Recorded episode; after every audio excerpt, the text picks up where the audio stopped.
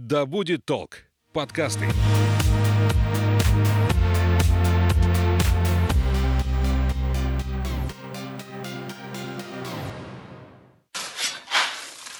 Мы с вами все вышли из Африки. Ну как, вот мы вот похожи на вот этих вот волосатых. Ну, скажите, пожалуйста, а вы со стороны мамы или со стороны папы от обезьяны происходите? Нас на Земле 8 миллиардов, и мы все не похожи. Почему? Привет, меня зовут Дарья Панурова, и вы слушаете подкаст об археологии «Чего докопались». Вместе с археологом, профессором и кандидатом исторических наук Борисом Конниковым мы говорим о важном, о нашей истории, о том, как ученые по крупицам собирают ее в общую картину. Происхождение человека и его эволюция — тема, которая по сей день будоражит умы, хотя, казалось бы, антропогенез, та часть э, биологической эволюции, которая привела к появлению именно человека разумного, ну, так или иначе уже изучена вдоль и поперек. Но и в этой области возможно революционные открытия, о чем мы сегодня с вами, Борис Александрович, поговорим. Здравствуйте. Здравствуйте. Археология не столько изучает же происхождение человека, сколько быт и культуру древних народов. Но, тем не менее, в ходе археологических экспедиций, помимо вещественных источников, археологи часто натыкаются на антропологические какие-то источники. Ну, там останки, кости, зубы мумифицированные какие-то участки кожи. И вот, как мы с вами говорили, мечта археолога — могила, потому что могила — сокровищница древних артефактов, конечно, если она достаточно старая. Так вот вопрос, э, разве обстоятельно происхождением человека занимается не антропология? Вот когда археологи находят останки, там, сообщают куда надо, потом они их передают антропологам, вот как эти две науки вообще соотносятся? Ну, вопрос э, и закономерный, действительно, потому что э, археология – это наука, которая в основном сосредоточена на поиске и раскопках. Раскопках древних артефактов. И, естественно, когда они, археологи ведут исследования могильников, а это древние захоронения, это могут быть курганные захоронения под земляными насыпями, или это могут быть грунтовые, просто вот чем-то напоминающие, ну, увы, современные кладбища, то археологи, конечно, находят, как правило, не только э, древние артефакты, предметы, изготовленные рукой человека, но и кости человека. И здесь я хотел бы подчеркнуть, конечно, археология идет рука об руку с антропологией. Это две науки тесно между собой связанные, они дополняют друг друга. А вот я еще читала, что антропология да. это наука-помощница археологии. Можно так рассматривать? Вы знаете, я бы не, так не стал бы принижать. Нет, нет, я думаю, что да, да, да, да. Это равноправные науки у них и примерно одинаковая история. Они обе, как научные дисциплины, зародились в древней, в античные времена, в древней Греции, встали на ноги и стали науками в XIX веке. Они дополняют друг друга, и я сейчас э, поясню, чем.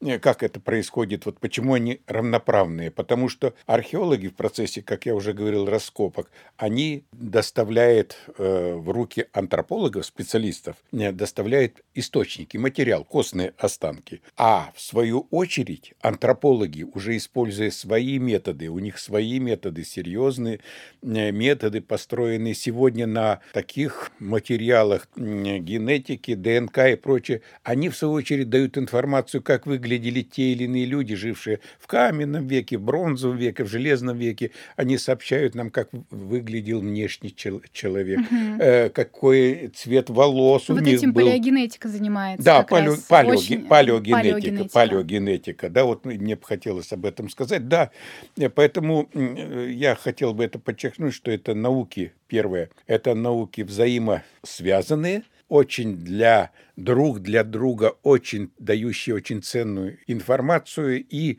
их сотрудничество, оно развивается по нарастающей, как совершенствуется инструментарий археологический, вот археологи все равно совершенствуют методы раскопок, наблюдений, получи, э, получения информации, сохранения артефактов, так и антропология. Но я здесь только один момент уточню, что взаимодействие археологии имеет с исторической антропологией. Антропологией, которая обращена к изучению предков человека, потому что антропологи изучают и современных людей, да, и изучают их. Э, ну, там... Кстати, это существенное различие, ведь для археологов очень важно, чтобы находка была древней, ну, как мы конечно, с вами говорили. Конечно, там, с исторической, да. да, и это и повторюсь, подчеркну, даже такой еще любопытный факт. Ну, один я приведу, вот такой замечательный ученый был Михаил Михайлович Герасимов. Он наш сибиряк, правда, из Иркутска. Он уже ушел из жизни. Герасимов это сразу у многих ассоциируется с его знаменитыми скульптурами. Вы, когда учились в школе, и вы знакомились с образом пятикантропов, синантропа, Бориса Годунова, Ивана Грозного и прочих исторических деятелей, то все эти скульптуры воссозданы рукой э, Михаила Михайловича Герасимова. Герасимова. Но он не только скульптор, он знаменитый археолог, я э, могу назвать его открытие в Иркутской области всемирно известного памятника палеолитической эпохи Мальты, так, и он одновременно и антрополог. Иначе, не будь он талантливым антропологом, он не смог бы по костным останкам людей, начиная от ну, неандертальцев, и заканчивая Борисом Годуновым, да, это 16, конец 16 века или начало 17-го, вот, он бы не смог воссоздавать внешним. Так что даже талантливые люди соединяют в себе профессию и археолога, и антрополога, и таких примеров можно ну, назвать много. Ну, понятно, наука развивается, она ширится. И, да. да. А, да. Но мы с вами в нашем, нашей беседе попытаемся отойти от религиозных и философских споров и да. взглянем на ситуацию, прежде всего, с археологической точки да. зрения. Вот копаясь в прошлом, археология неизбежно сталкивается с вопросами о происхождении людей, там, потому что находятся могильники, потому что находятся стоянки древние. И вот вопрос к вам, Борис Александрович. Как э, появился человек, что думает об этом археология сегодня? Знаете, я так сделаю один небольшой экскурс, чтобы было понятно, как изменились взгляды и археологов под влиянием, конечно, и антропологических исследований, ну, скажем, за последние 50 лет. Давайте. Давайте вот так. Вот смотрите, если бы мы сейчас имели возможность с вами, взяли школьный учебник 50-летней э, давности, 50 лет назад, это где-то 70-е годы того 20 века, то мы бы там прочитали, что человек появился где-то примерно миллион лет тому назад. Появился он, э, ну, уже в Африке, так, и древнейшие люди это были пятикантропы, синантропы, люди, в общем-то, со множеством таких человекообразных, что ли, черт. Потом их сменили неандертальцы, более продвинутые, а потом им на смену пришел человек современного вида, ну, по-латински Homo sapiens, так, который ничем от нас с вами не отличается. Я, готовясь к нашей передаче, посмотрел учебник по истории Отечества за 9 класс, 2022 год. Современный. Мы... Современный, да. Я посмотрел вопрос происхождения человека. К сожалению, я должен сказать, ну, может быть, я не э, специалист по методике преподавания истории, как надо преподносить, но я с удивлением увидел, что за 50 лет ничего не изменилось в том, как преподносят а, ну, школь, школьников. В образовании, в образовании, угу. да. А между тем и археология, и антропология в части изучения проблемы происхождения человека ушли очень и очень далеко. Мы с вами не случайно, живя в 2022 году, затронули тему происхождения человека, потому что, по-моему, месяц тому назад Шведская академия наук присудила Нобелевскую премию шведскому палеогенетику, ну, с такой сложной Сванти Пабло Пабо, я, может быть, ударение могу неправильно произносить, Нобелевскую премию. За что? А за то, что он расшифровал геном неандертальца. Генетический код неандертальского человека по ДНК, сохранившемуся в костях ДНК. И сегодня мы уже совершенно по-другому видим, как шло становление человека. Ну, что остается неизменным? Это одно. Мы с вами все современные люди, до того, кто жил, мы с вами все вышли из Африки. Это вот там, где Намибия, Танзания, э, это Южноафриканская республика, там с юга прародина человечества. Беру все человечество, да? Прародина человечества – это Южная Африка. Это первое. Да, и еще сразу одну сделаю, Даша, оговорку. Чарльз Дарвин, его нельзя забыть. Его труд по проис... Чарльз Дарвин... Да, происхождение, происхождение человека у него есть.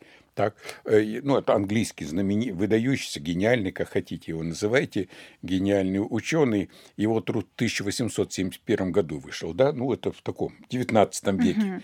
И он там обосновал тезис, конечно, э, положение о том, что человек и современные человекообразные обезьяны, ну, симпатичные шимпанзе и прочее, так, человек имеет одного предка. Это узконосые обезьяны, которые жили многие десятки миллионов лет назад. Тезис Чарльза Дарвина о том, что человек произошел от обезьяны, спустя сколько, 150 лет, я не ошибаюсь, да? Вот на ну сев... да, где-то так. Да, 150 лет примерно, да? Он, он остается в силе. Современные исследования подтвердили. Но, но, если прежде э, мы говорили о том, что сначала возникли австралопитеки, это древнейшие люди, потом им на смену пришли пятикантропы, архантропы и так далее, а потом неандертальцы, потом homo sapiens. Все теперь это не так. Теперь происхождение человека, вот давайте с вами представим дерево, дерево, да? Так, дерево. Вот дерево и вот э, дерево, которое растет вверх, естественно, да, и это вот происхождения человека. А вот эти ветви отходящие, так, какие-то из этих ветвей, давшие, от, а, отпочковавшиеся от основного ствола, они засохли, они не смогли достичь. Какие-то ветви стали основными, но эволюция, э, вот эволюция человека протекала по многим направлениям. И выстроить, так как это сделано в упомянутом мной учебнике, вот такую смену э, видов типа солдат, шагающих в строю, и один другого сменяет, э, так уже нельзя.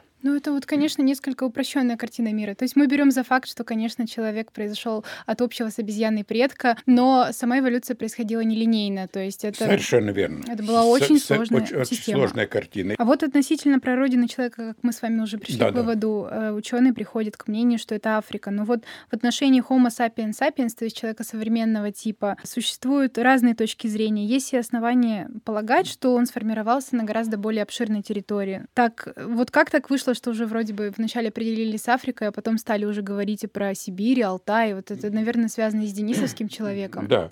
Ну, вы знаете, я вот, наверное, с чего начну? С одного замечания, что, да, предварительно, в прежние времена и ученые разных стран, я здесь не буду э, ссылаться на имена и страны, да, они э, придерживались мнения, что вот из Африки вышли люди на стадии пятикантропов и э, синантропов. Синантроп, ну, китайский человек, синантроп, сина, китайский человек, это возле Пекина были сделаны 20-е годы 20-го открытия останков синантропов, да, а затем уже вот э, эти пятикантропы и синантропы расселились в Западной Европе, расселились э, в Азии, а затем уже на их основе сформировался неандертальский человек, и он уже распространился чуть ли не до полярного круга, грубо говоря. Так, сегодня, смотрите, вот какая интересная вещь, которая меня ну, в свое время, ведь каждый год, ну, если не каждый год, то каждое десятилетие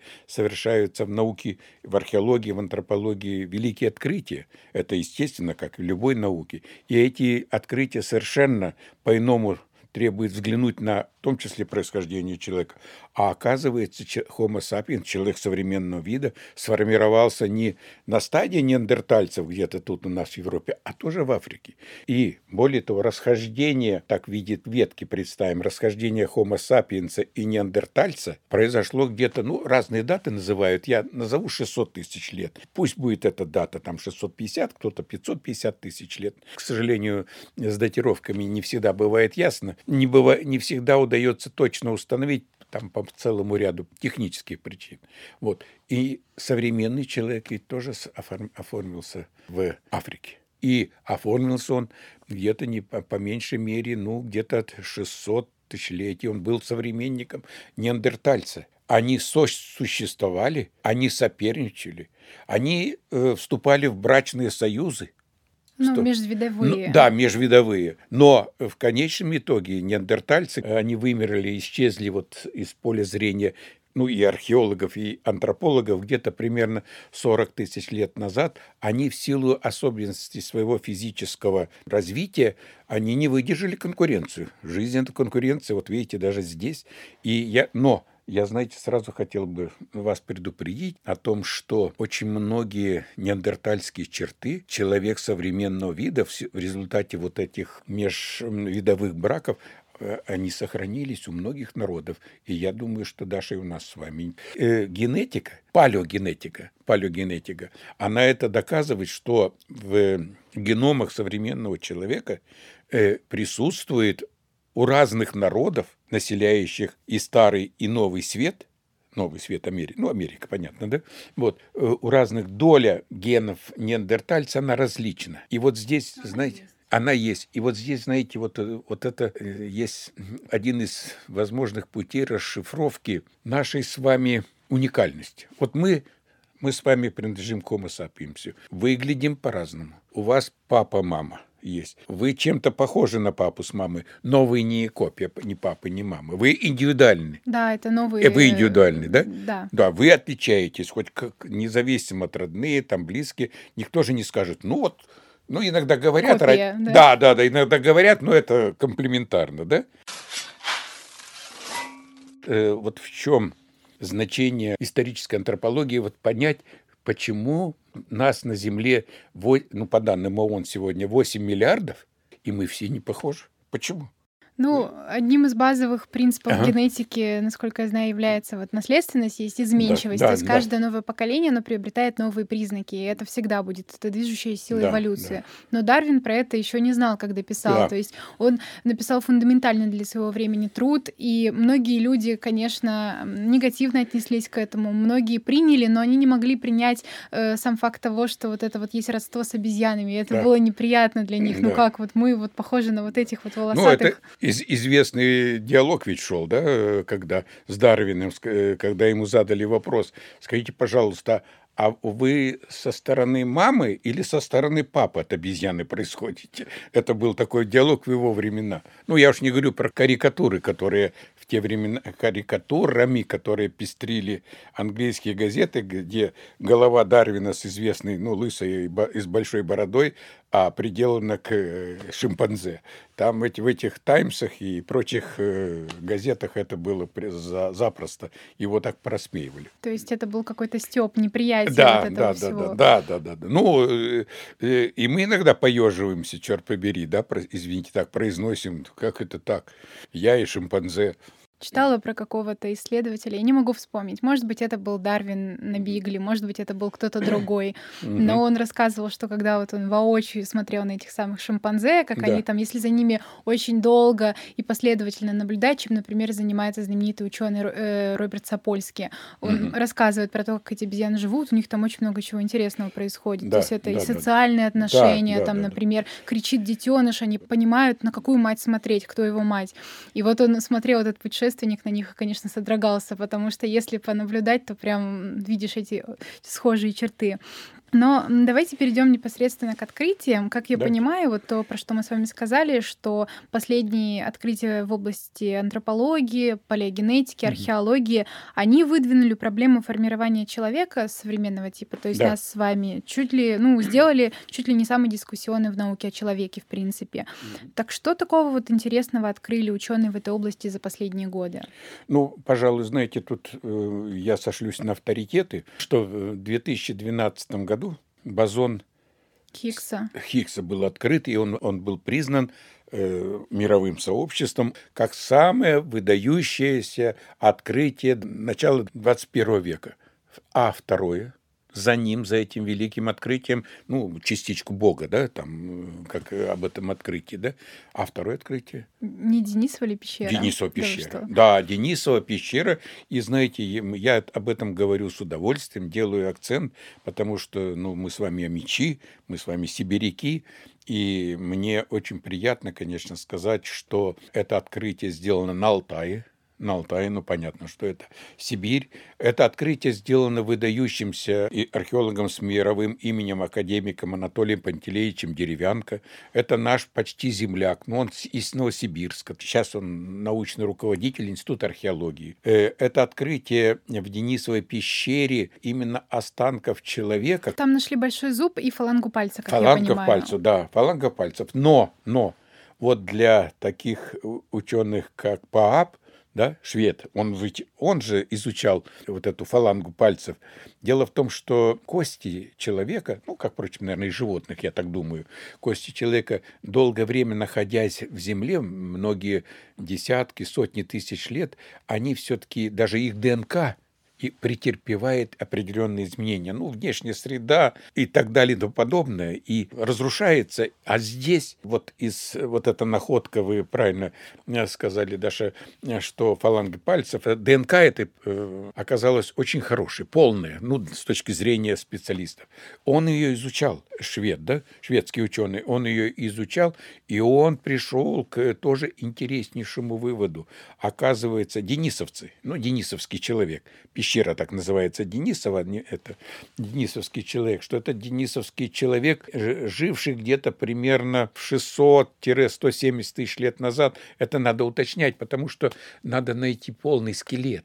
А полный. вот, знаете, я когда все это читала, узнавала, ага. э, то есть получается, что на протяжении почти 300 ага. тысяч лет эта пещера была населена. Да, да, да, да, да. А как так вышло, что там даже могильника рядом нет, где можно найти эти самые кости? Почему так мало находок? Так, ну тогда немножечко отойдем в сторону. Значит, о Денисовой пещере. Да, да? давайте. Да, о Денисовой пещере.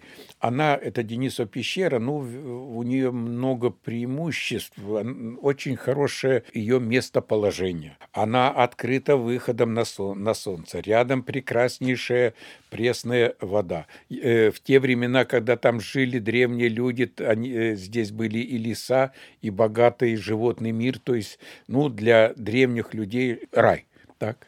И поэтому в Денисовой пещере, чтобы еще и ну, наши слушатели поняли, она многослойная, у нее много культурных слоев. А мощность культурного слоя – это то, что остается после человека после жизни человека на земле, на полу, остаются, ну, на площадке остаются остатки культурные, так 11 метров. Думайте, столько? 11, трё, да, это, ну что я могу, трехэтажный дом, наверное, и даже четырехэтажный дом, да, и это наслоение, люди приходили, уходили, приходили, уходили, и в нижних слоях, естественно, были встречены останки денисовского человека. Затем найдены были остатки эпохи древнекаменного века, ну и до бронзового железного веков. Она многослойная, так?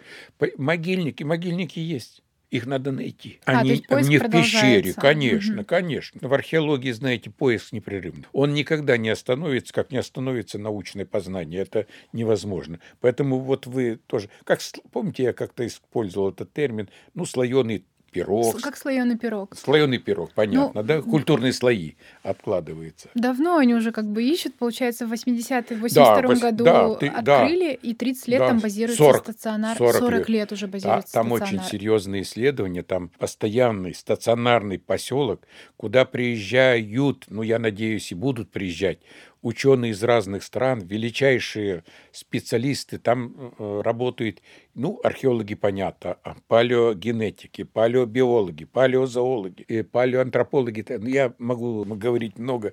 То есть там идут серьезнейшие мультидисциплинарные исследования. Сейчас, вот чтобы молодежь это понимала, что любое исследование сейчас не может быть только археологическим, не, ну, не может быть только антропологическим. Во всех исследованиях, ну, во всяком случае, в, в науках естественных должна быть координация специалистов разных направлений. Ну, вот получается, в одной из галерей этой самой Денисовской да, пещеры да. нашли останки человека, которые свидетельствовали о том, что еще 50 тысяч лет назад да. там жил человек ранее неизвестного вида. Да, да, Денисовский. Вот о чем нам это говорит? То есть, что он, он вышел из Африки или он не вышел из Африки, или он сам по себе сформировался? Вы знаете, нет, нет, конечно, я еще раз повторюсь, что все мы вышли из Африки, да? То есть, То да. есть расселение. Но этот денисовский человек, как установил шведский исследователь, он был одной из разновидностей неандертальца. Неандертальцы привычные э, нам с вами. Я могу одну шутку привести? Можно, Можно, да? Ну вот знаете, как интересно, э, когда-то в, девят... в конце XIX века э, неандерталь... останки неандертальца открыли ну, могу назвать год 1850, середина 19 века открыли там Германии. Э, затем начали делать реконструкции, то есть ну, скульптурные портреты неандертальца. Выглядел он не очень симпатично. И вот английские фотографы решили подшутить над своими читателями. Они одели эту скульптуру, так, скульптуру неандертальца, одели в рубашечку, э, там, наверное, галстук или бабочка, так, так, на голову картузик, сфотографировали и в газету объявление поместили фотографии и объявление. Разыскивается такой-то э, товарищ, который совершил такое-то преступление. В газету посыпались письма от читателей. Обнаружен, да? Один признал в нем своего соседа. Господи. Другой, что эти рожи ему постоянно встречаются, ну, рожи, извините, но эти физиономии встречаются в автобусах. Там. В общем, оказалось, что... Не такой уж он и древний, да? Да, да, да, да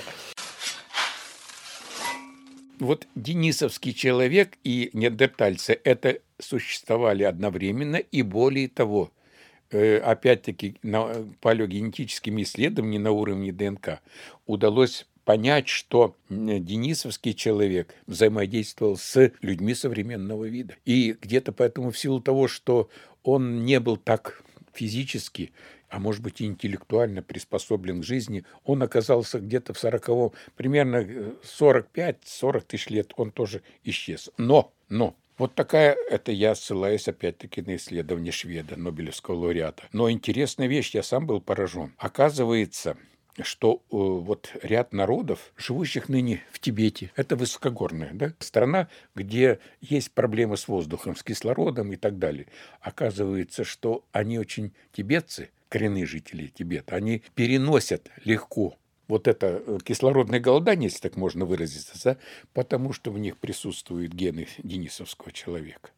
Вот, пожалуйста, какой мостик переброшен между жителем Денисовской пещеры на Алтае, да, и современными коренными я, конечно, ну, теми тибетцами, те, кто живет. Более того, ведь гены денисовского человека, э, ученый, я все на него ссылаюсь, ну и на других исследователей, на Нобелевского лауреата ссылаюсь, они обнаружены у жителей Тасмании, Меланезии. И я еще об одной вещи прикладной, может быть, вы это, Даша, не задали вопрос, а зачем нужны эти исследования? Ну, ну это, да, напрашивается. Да, напрашивается. Ну, подумаешь, вот э, тут Борис Александрович рассказывает тут что-то, или там коллеги, да, а они имеют практическое значение, прикладное значение. Поясню это на примере. Ну вот мы с, с вами недавно, человечество столкнулось с такой бедой инфекция, да, ну, коронавирус, да, э, я хотя должен предупредить, что вот историк, душа историка не может мне не поз позволить сказать, что вот человечество впервые. Да были такие беды, были.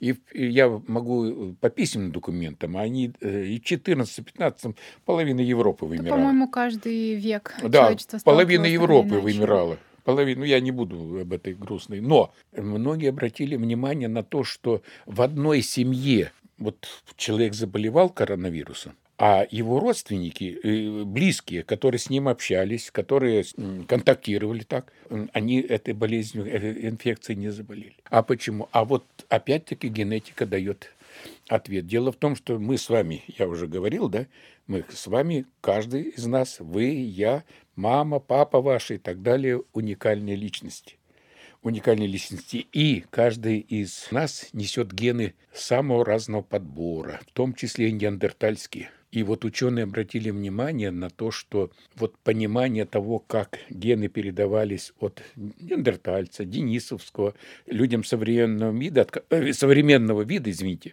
это зависело, как э, одни могут противостоять, не заболеть этой заразой, да, а другие, к сожалению, поддавались. Ведь мы с вами, э, ну, я не буду тут.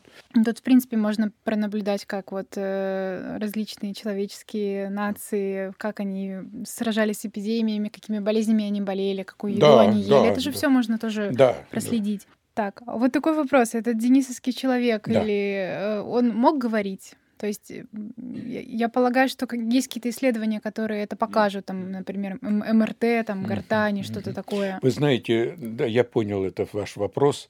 Здесь мы вступаем на тропу, вполне э, разрешенную в науке, на тропу гипотез. А почему гипотез? Да потому что фаланга пальцев. Ну вот да, если вы, хоть, вы понимаете, да, хотя бы, цели, э, хотя бы череп хотя бы череп, уже, что называется, не до хорошего, да?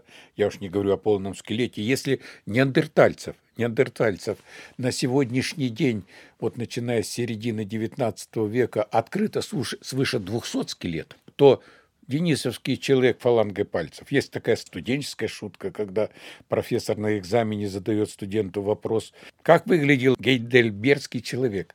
Это тоже типа неандертальца, найденный в, Исп... Э, в Гибралтаре, ну, пролив. Он состоял из одной челюсти. Вот отвечает студент. Вот я, я могу тоже сказать.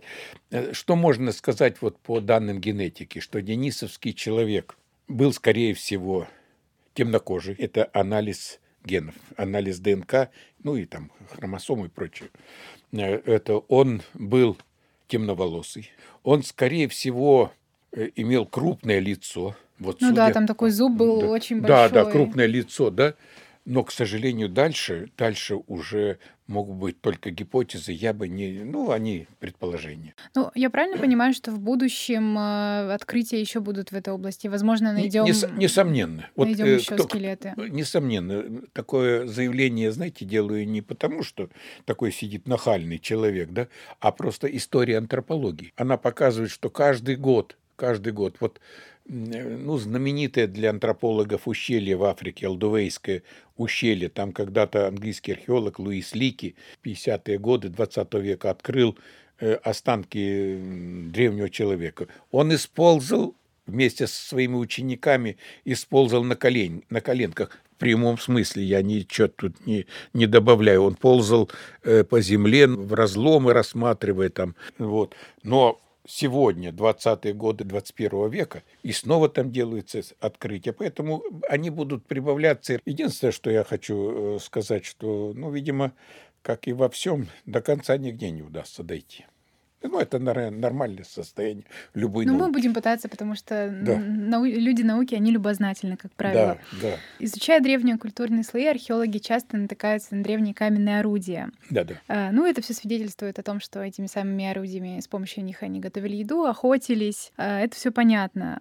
Так вот, в одной из публикаций журнала «Наука из первых рук», который вы рекомендовали мне почитать, я видела очень много этих фотографий.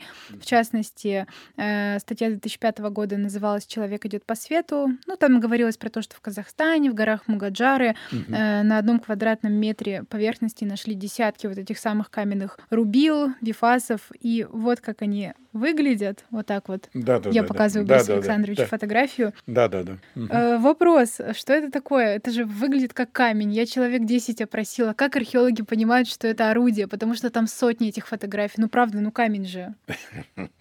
Я понял ваш вопрос. Он тоже очень интересен. Знаете, ну, в силу того, что я уже, конечно, в археологии давно, э, мне достаточно одного взгляда, чтобы я понял, что это или орудие труда, или это игра природы. Я, э, ну, это уже это профессиональное, причем я подчеркну, я не специально не занимаюсь каменным веком. У археологов есть специализация. Я специализируюсь по средневековью. Там каменных орудий, если только э, точильные бруски, ну, это понятно, как они сегодня, точильные бруски для ножей, да? Ну, чтобы... Ага. Да. Ну, то есть есть какие-то четкие критерии, которые позволяют... Четкие критерии. Я вам, я вам его выдам. Да, давайте. Я его выдам если на орудии, э, на камне есть острая грань, понятно, да, вот острая грань, это предмет, э, с которым работала рука человека какой эпохи, вот здесь надо изучать. Дело в том, что каменный век же длился миллионы лет. Это может быть древний каменный век, средний каменный век, новокаменный век, и даже в медно-каменном веке камнем пользовались. Поэтому здесь нужен уже хороший глаз. А так, если орудие, вот вам дали в руки камень, и оно напоминает вам мамонта. Мне приносили, Борис Александрович, я на, на, на берегу Иртыша, вот, нашел мамонта.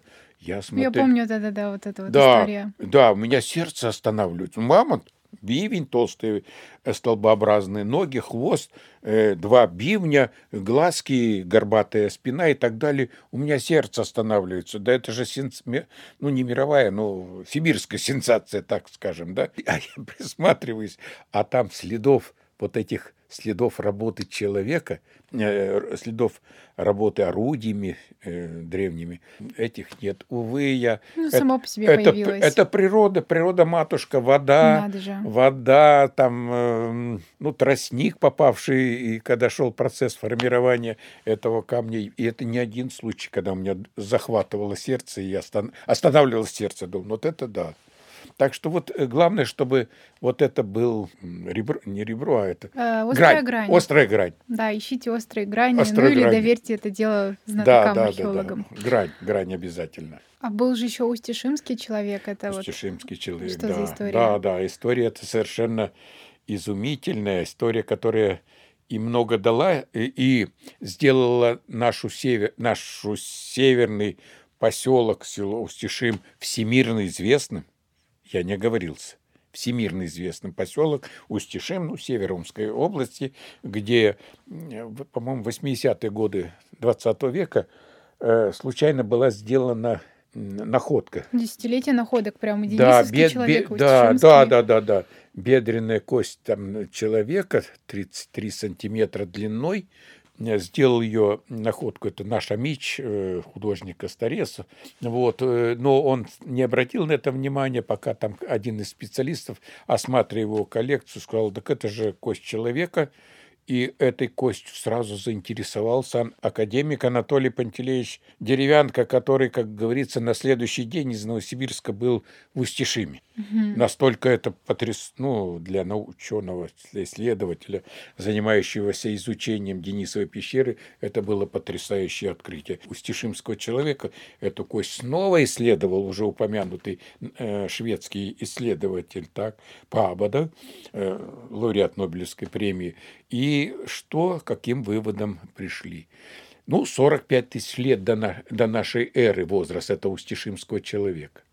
Устишимского человека. Но в чем, ну и что, нашли кость? Ну, подумаешь, Устишимский человек. В чем тут сенсация? Почему всемирная слава за ним? А дело в том, что очень хорошо сохранилась в этой кости ДНК. Ну, так вот в силу, там я не буду объяснять, в силу целого ряда причин, сохранилась ДНК, которая я уже говорил, да, что она со временем подвергается изменениям. Подвергается изменениям. Вот. И э, вот этот исследователь, этот исследователь швед, он сделал очень интересные выводы относительно устишимского человека.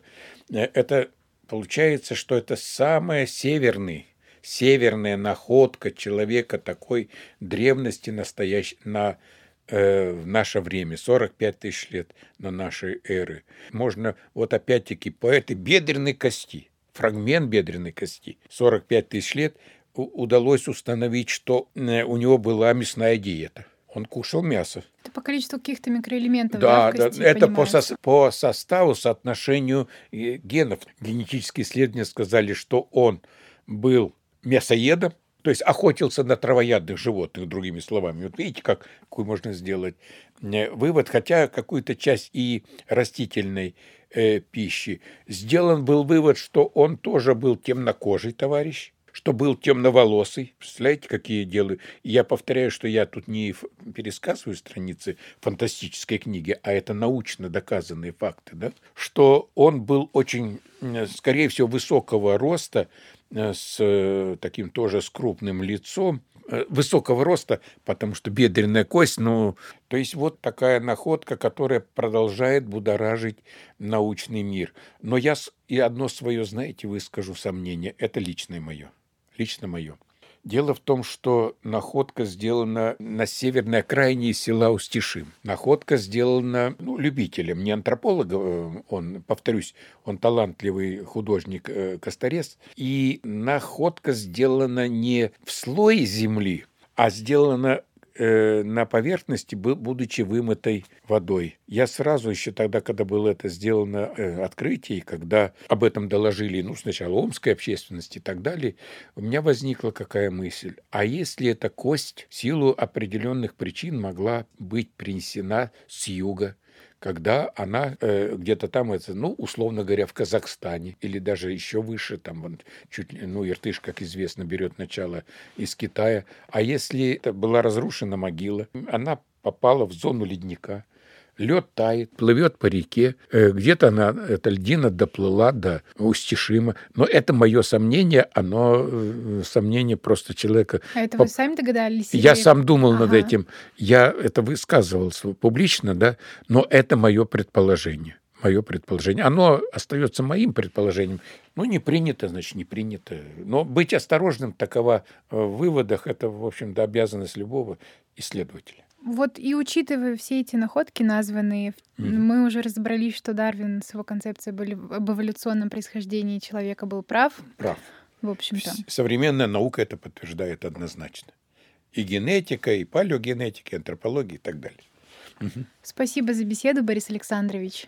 А я напомню, вы слушали подкаст об археологии «Чего докопались». В следующем выпуске мы поговорим о таком интересном явлении, как подводная археология.